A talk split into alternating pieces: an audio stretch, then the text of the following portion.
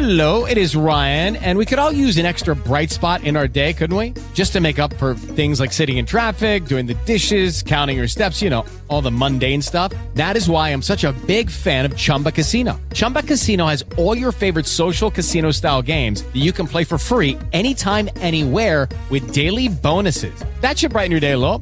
Actually, a lot. So sign up now at chumbacasino.com. That's chumbacasino.com. No purchase necessary. VGW Group. Void were prohibited by law. See terms and conditions. 18 plus.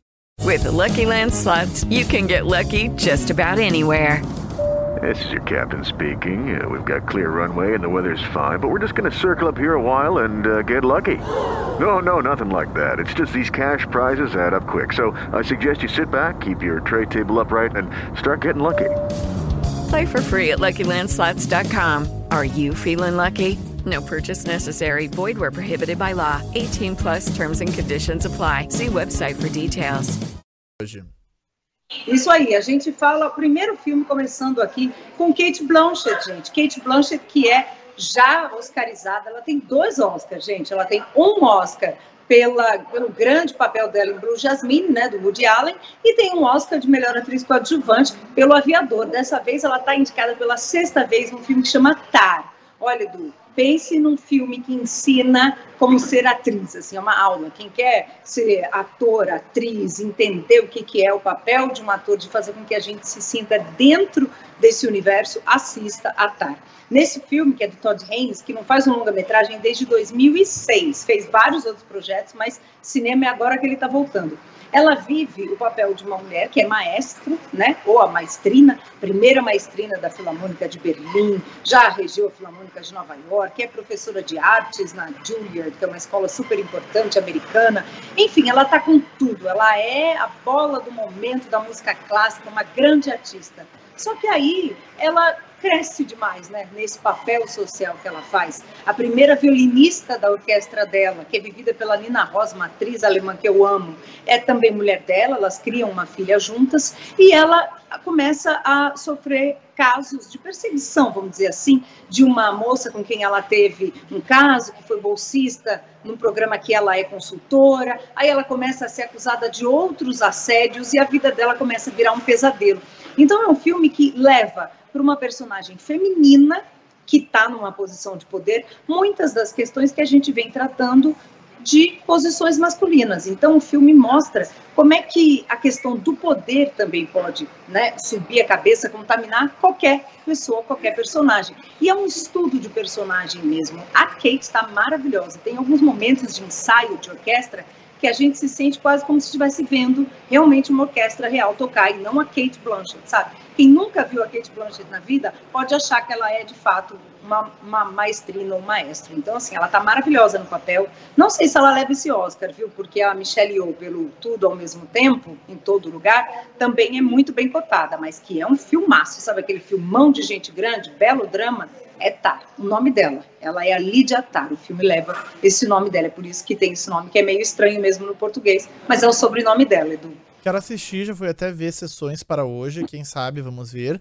Eu tenho um pouco de preguiça da Kate Blanchett, a gente até comentou isso aqui na, na terça-feira, né? Ela ganhou um Oscar tão sem graça, gente, que pelo amor de Deus, né? Aí agora ela tá lá, fica aparecendo. E agora eu tava vendo o trailer aqui contigo, para quem nos acompanha também pelas redes sociais. Parece um personagem muito interessante e ela se entrega muito mais do que no, quando ela ganhou o Oscar, porque ela ganhou o Oscar com o filme do Woody Allen, que, que a história já não era nem muito engraçada ainda por cima, não era nem uma história boa. Mas enfim. É, é, é o Blue a gente tem também Nada de Novo no Front, que é um filme que você deu uma passada aqui quando falávamos das indicações do Oscar na terça-feira. E esse a gente vai ter que ser mais rapidinho. Flávio, é um filme alemão, não é isso? E tem até um, um brasileiro participando da produção.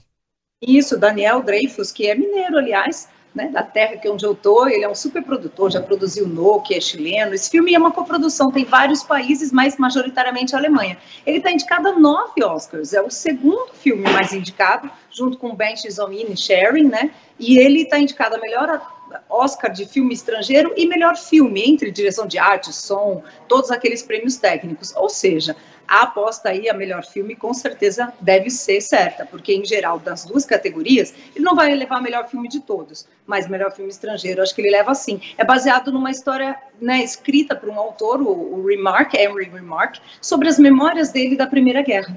E esse filme, esse, esse livro já virou um filme em 1930, já levou um Oscar e agora ele volta finalmente em alemão. Ele nunca tinha sido adaptado na língua original.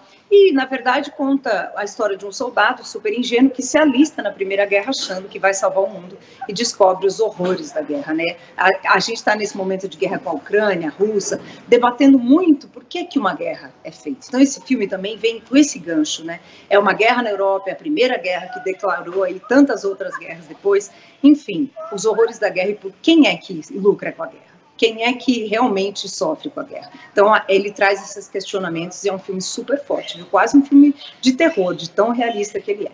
E para o nosso programa especial de Oscar, que a gente vai fazer na semana do Oscar, aqui já estou convidando os ouvintes, entendeu? Porque daí a gente coloca para frente essa ideia de fato.